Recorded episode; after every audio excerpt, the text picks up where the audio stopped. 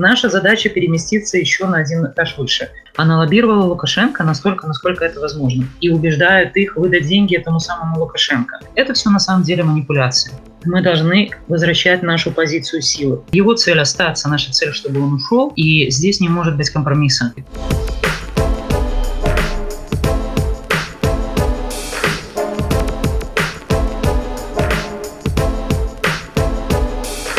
Здравствуйте! Вы слушаете подкаст «Живая библиотека» на Беларусь FM. Спасибо большое за возможность э, выступать и говорить. И меня зовут Ольга Карач, я руководитель нашего дома. И сегодняшняя тема будет посвящена переговорам. Возможны ли они э, с диктатором и на каких условиях или невозможны вообще. Я бы начала с того, что, в принципе, у нас э, наша политическая культура, она устроена довольно специфическим образом. Это означает, что она довольно вертикальна, и она довольно патриархальна. Мы к этому еще вернемся чуть попозже. Что это означает? Вертикально это означает, что э, вот Лукашенко именно так и воспринимает всю эту ситуацию, что есть люди, которых он унижает, либо люди, которые унижают его. Равных как бы людей он не воспринимает вокруг себя. Аналогично также ведут себя представители, скажем, э, его системы, которую он выстраивал, и люди, которых он подбирал много-много лет, они точно так же воспринимают, что либо есть начальство, перед которыми ты унижаешься, которое унижает себя, либо есть подчиненные, которых унижаешь ты. И никаких других, вот, условно говоря, ролевых моделей, например, разговора на равных не предусматривается и никогда не предусматривалось. Я скажу даже больше, вот эти отношения есть в том числе между Минском и регионами определенным образом, и это влияет на очень многие вещи в стране, например, э, на то, как вот ходят поезда. Э, если, например, поезда там между Витебском и Гомелем, кому интересно, посмотрите, да, и как много, например, поездов э, ходят там Витебск-Могилев или Витебск-Минск, к примеру, да, и вот это вот вертикальное мышление, это вертикальная, скажем так, картина мира, да, взаимоотношений э, в каких-то системах, она влияет на все. К чему это я говорю? Лукашенко может уйти несколькими способами. Первый способ его убьет собственное окружение. Второй способ, он, конечно, может умереть естественно природным путем. Это понятно, все мы люди. Третий способ ему приказывает Путин. А, Путин а, приказал Лукашенко скорее всего, с большой долей вероятности не ослушается, потому что без Путина он не выживет. И есть еще один способ, где Лукашенко, например, уходит там сам а, путем переговоров. Да? И я в последний вариант, честно говоря, не верю, но могу сказать, что вот из всех практик, э, когда мы выигрывали э, за счет вот переговоров с э, какими-то там представителями, там, чиновниками, там, местными администрациями и так далее, там есть один очень важный нюанс.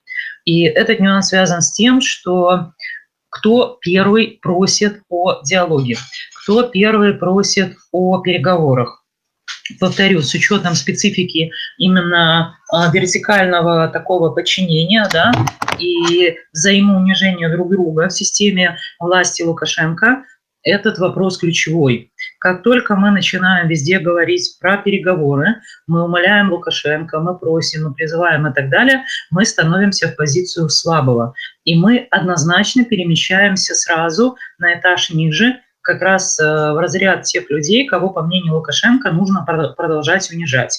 И как мы видим, э, с августа 2020 года любые призывы э, к диалогу, вполне себе нормальные, скажем так, в западноевропейской культуре, они приводили только к ужесточению, к усилению насилия со стороны боевиков, к тому, что Лукашенко еще больше, скажем так, начинал там безумствовать и буйствовать, да, я бы хотела обратить внимание на маленький эксперимент, который я провела э, в прошлом месяце на 13 августа, пятницу. Э, как раз э, я делала стрим-видео и сказала, что давайте мы там все скажем дружно, что мы ненавидим Лукашенко, мы его проклинаем и вообще там его никак не воспринимаем. Да? И было очень много интересной обратной реакции от Ябасик, которые были страшно возмущены тем, что мы как люди, которые находятся на, ну, с их точки зрения уже находятся на этаже ниже, а вдруг неожиданно переместились на этаж повыше. Вдруг мы говорим, что мы не ведем никаких переговоров, не ведем никакого диалога с Лукашенко. И поэтому вот началась такая какая-то борьба, бурление и так далее. Я считаю, что мы ни в коем случае не должны призывать к переговорам и к диалогу с Лукашенко даже с этой психологической точки зрения. Потому что для него это показатель того, что э, тебя пригласили к диалогу, ты можешь делать все, что хочешь, ты можешь продолжать дальше убивать, буйствовать там и так далее, а потом, когда тебе станет выгодно, ты скажешь, ну ладно, давайте поговорим, но на моих условиях. Да? Нет, если вообще переговоры какие-то и возможны с Лукашенко в том или ином виде, то они, с моей точки зрения, должны проходить исключительно на наших условиях. Как этого добиться, это мы тоже можем и должны обсуждать, но однозначно то, что мы сейчас должны сделать, находясь где-то там э, на этаже, чуть-чуть поднявшись, да, тем, что мы сказали, что мы не ведем переговоры с диктатором, мы не общаемся с ним, э, мы, собственно, режим нас поднял, да, последнее время как раз э, и поднял чуть-чуть выше. Наша задача переместиться еще на один этаж выше, ну, если можно так сказать, да. Поэтому, например, разговоры про э, то, что переговоры нужны, какой-то круглый стол и так далее, это позиция слабого. Ни Лукашенко, ни боевики, которые вообще-то, как вы понимаете, все представители разных силовых ведомств, они не будут вести переговоры со слабыми. Никогда. Это их менталитет, это просто надо понимать.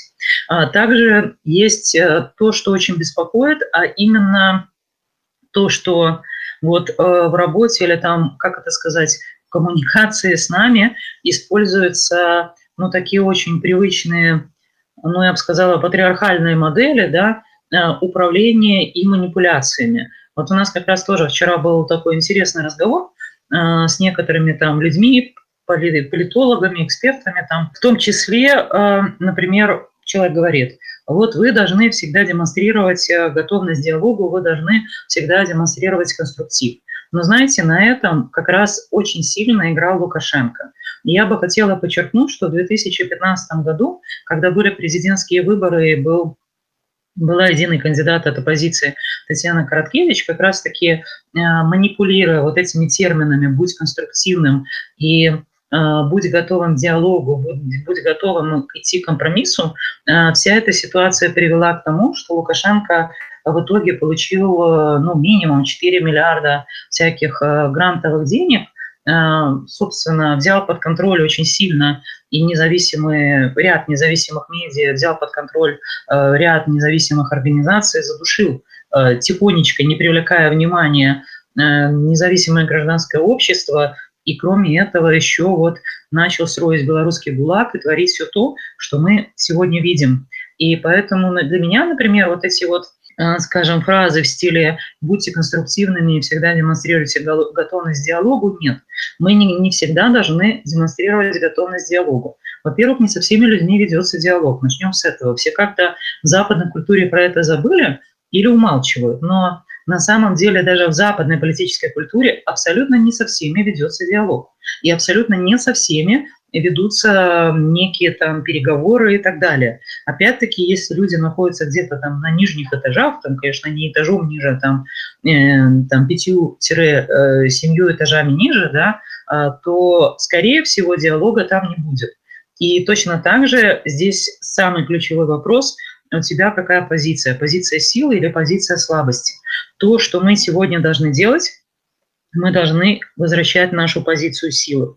Насколько это возможно, хотя я понимаю, что год прошел, и очень многие позиции э, синеющий психоз обратно откатил или занял, да, но при этом очень важно э, его выбивать из этих позиций. И есть инструменты, как выбивать.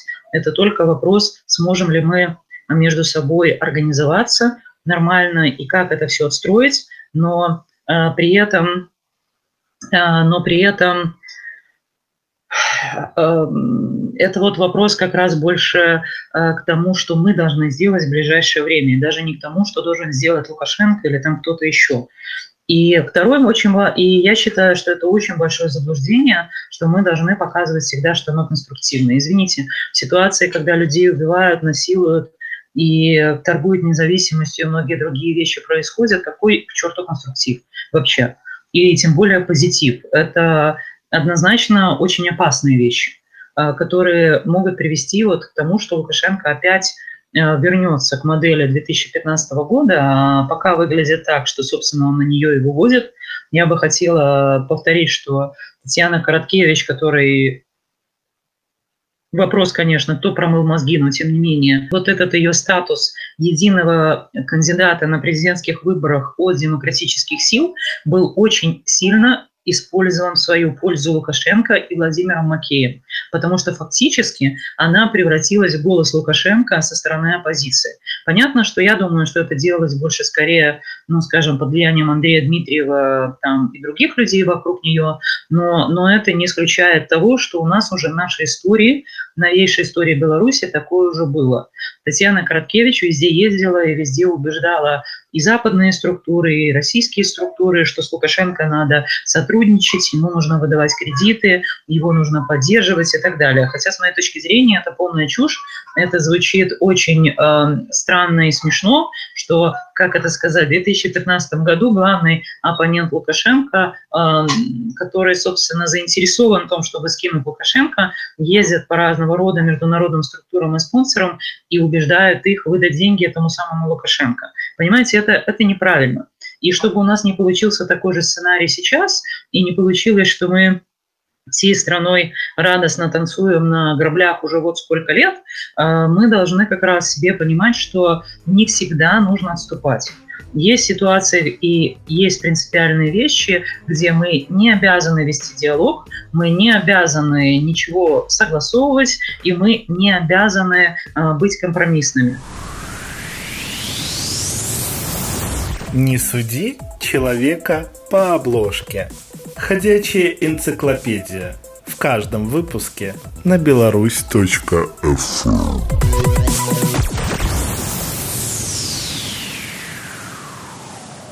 Если говорить про патриархальную систему отношений вот э, власти да, в Беларуси, я хотела бы э, тоже рассказать, это мало кто про это говорит. В принципе, вся наша а, борьба, которая происходит, это борьба за то, а, кто принимает решения в распределении общественных ресурсов. А, синеющий психоз и его прикорытники, они борются, конечно, за то, чтобы решать самим. И решать, например, вот эти пенсионеры участвовали в протестах, давайте их лишим пенсии, да? То есть это не основано на неких законах или там э, неких общих правилах игры. Это есть просто какая-то группа людей, не самая многочисленная, кстати, которая так или иначе захватила общественные ресурсы, захватила власть, э, власть захватила общественное благо, и она хочет распоряжаться этими ресурсами единолично. Мы хотим эту систему поменять. Мы хотим общественного контроля, мы хотим влиять на распределение ресурсов, потому что мы считаем, что есть темы, которые, до которых ресурсы не доходят, но они нам важны. И кроме этого мы считаем, что сегодня то, что происходит в распределении ресурсов, оно неправильное. И вот та система, которую мы сегодня наблюдаем, это система ну, такого очень яркого ну, патриархата. Да? Требования от нас там, быть хорошими девочками, да? Э, не все время быть такими послушными, все время э, со всеми быть готовыми разговаривать и так далее, и так далее. Если там тебя бьют, там ты должна обязательно простить и так далее, это, это все на самом деле манипуляции. И это манипуляции с целью контроля нас, причем неважно, мужчин или женщин, э, и с целью, скажем, увести наше внимание от главных вещей, и в том числе заставить нас отступить повторю, вот есть принципиальные вещи, от которых мы э, отступать не будем, а, которые для нас очень важны и э, по которым диалог невозможен. Это надо признать. Мы не можем, например, диалог вести по вопросам независимости. Это а, та аксиома, которая ну, не может обсуждаться. Мы не можем обсуждать, например, ну, давайте там сдадим независимость на 10% или на 20, или на 50, или полностью, да. Это вообще, в принципе, не тема для диалога и для обсуждения. Аналогично э, с Лукашенко. Не может быть, например, э, никакого обсуждения, что он остается. Потому что это человек уголовник и международный преступник. И, ну, если мы начнем обсуждать, что он остается, то, то соответственно, опять начинаются там всякие разные вопросы. И не надо вот тянуть, скажем, Э, вот это вот все, надо просто в каких-то моментах это просто отсечь. Иначе это будет вот э, бесконечно, это будет вечно. И э, самое главное, как мы уже видим, мы уже, уже год ходим вот по кругу, мы э, никак не можем по каким-то вопросам выпрыгнуть, да, или там какие-то вопросы решить, в том числе убрать Лукашенко, только, только потому, что в том числе вот кто-то считает, что с ним еще надо разговаривать. И он знает это. Он рассчитывает, как любой абьюзер, собственно, э, такого плана и психопат, он рассчитывает на то, что в какой-то момент он придет, упадет в ноги, и мы, как такие ну, добрые, послушные девочки, ну, так в кавычках, неважно, повторю, мужчины или женщины, люди, воспитанные нашей культурой, мы такие скажем, ну, видите, человек раскаялся, да, но видите, он же тут это искренне плачет, он просит прощения и так далее. А то, что для него это будет всего лишь э, еще очередной шаг или инструмент для того, чтобы опять своими там синеющими пальцами схватиться и остаться, и опять делать всю ту дичь, которую он тут творит, ну, люди вот про это просто не будут думать. Мы не должны сейчас э, переживать от того, э, что кто-то считает, что с Лукашенко надо разговаривать. Мы должны переживать из-за того, э, не будут ли эти люди, например, предавать белорусский народ и пытаться играть на поле Лукашенко, выдавая себя за представителей якобы демократических сил. И вот как это я наблюдала, например, с Татьяной Короткевич. Вы знаете, вот когда у нас была конференция Европейско-белорусско-русский диалог в Москве, которая была организована шведским посольством и Еврокомиссией. И, знаете, там было очень интересно именно то, что эм, там не было белорусского посольства, оно не пришло. Но, но кандидат вот от демократических сил, повторю, выступала так, что такое ощущение, что ей писала речь белорусское посольство. Она лоббировала Лукашенко настолько, насколько это возможно. Поэтому а, чтобы таких ситуаций не получилось, и чтобы Лукашенко не использовал опять, а, скажем, э, цинизм, или, может быть, люди там считают, что они там самые умные, там, не знаю, как угодно, э, чтобы Лукашенко опять не повторил свой успех 2015 года, потому что объективно это был успех. Если бы у нас были, э, была революция 2020 года до 2015, да, то объективно ну, у нас было бы намного больше шансов выиграть. Я думаю, что вот эти пять лет, когда Лукашенко бесконтрольно получал деньги из Запада, из России, и получ, качал, соответственно, с других источников и укреплял свою власть, а все гражданское общество было вынуждено, э, ну не все, неправильно говорить все, там часть, большая часть гражданского общества была вынуждена лечь под Макея. Некоторые это, правда, делали с большим удовольствием и рассказывали, как они при этом его очень сильно любят. Но это, конечно, Лукашенко использовал для того, чтобы уничтожить наши структуры и для того, чтобы максимально развивать свои. И вот давайте не играть на поле Лукашенко, давайте ему не облегчать работу, потому что его цель остаться, наша цель, чтобы он ушел, и здесь не может быть компромисса. Мы не можем согласиться, чтобы он остался там на 10-15%, потому что мы все прекрасно знаем его там таланты и способности, это, этот человек тогда останется, собственно, уже навсегда. Поэтому выметать грязь из дома надо вот решительно и однозначно. И здесь, я думаю, вот принципиальная позиция, она на самом деле очень важна. Хотя манипуляций будет очень много, и, кстати, вот тут уже э, кто-то говорил про Конституцию 94 года. Я бы хотела еще раз подчеркнуть. Единственный легитимный документ, который у нас есть, это Конституция 94 года, по которой вообще-то мы должны уже жить, и по которой Лукашенко сегодня является уголовником, потому что с 99 года он незаконно находится у власти. Он захватил власть вооруженным путем, введя в белорусский независимый парламент войска. И тут кто-то выставил аргумент, что по этой конституции Лукашенко захватил власть. Неправда. А Лукашенко захватил власть в 95-96 году, а, потому что нашлась группа людей вокруг него, и, конечно, люди стараются сейчас это умалчивать, но тем не менее про это надо тоже говорить. Это Гончар, Захаренко, Анатолий Лебедько, Александр Федота, Александр Добровольский. Это многие другие, э, которые ему э, помогли, собственно, этот самый переворот осуществить.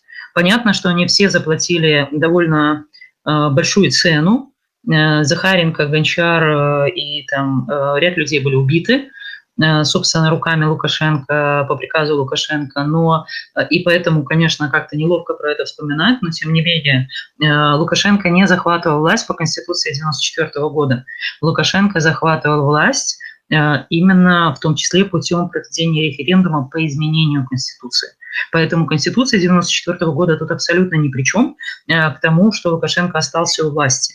Причем очень конкретные люди, которые совершили очень конкретные ошибки, и эти конкретные ошибки, собственно, они за них заплатили, но за них заплатила в том числе вся страна. И давайте делать так, чтобы, условно, мы видим, что ряд людей и структур в августе, сентябре, октябре тоже совершили определенные политические ошибки, и это тоже опять стоило очень дорого. Лукашенко остался у власти, Лукашенко удерживает власть э, незаконным путем, и наша задача, поскольку, собственно, все очень усложнилось и э, ситуация, конечно, стала еще более тяжелой, Сейчас от того, насколько мы будем делать политические ошибки или не будем их делать, на самом деле очень многое зависит. И, по сути, зависит уже исторический выбор Беларуси. Или мы прекращаем существовать вообще как страна, и там через 30 лет уже вообще никто не вспомнит, что были какие-то белорусы здесь, на, на этой территории, или все-таки мы отстраиваемся как независимое демократическое государство. Это важно помнить, и в данной ситуации я считаю, что вот переговоры с террористами и переговоры с преступниками, они э, будут являться той самой очень серьезной э, политической ошибкой, которая уже окончательно, собственно, прибьет Беларусь.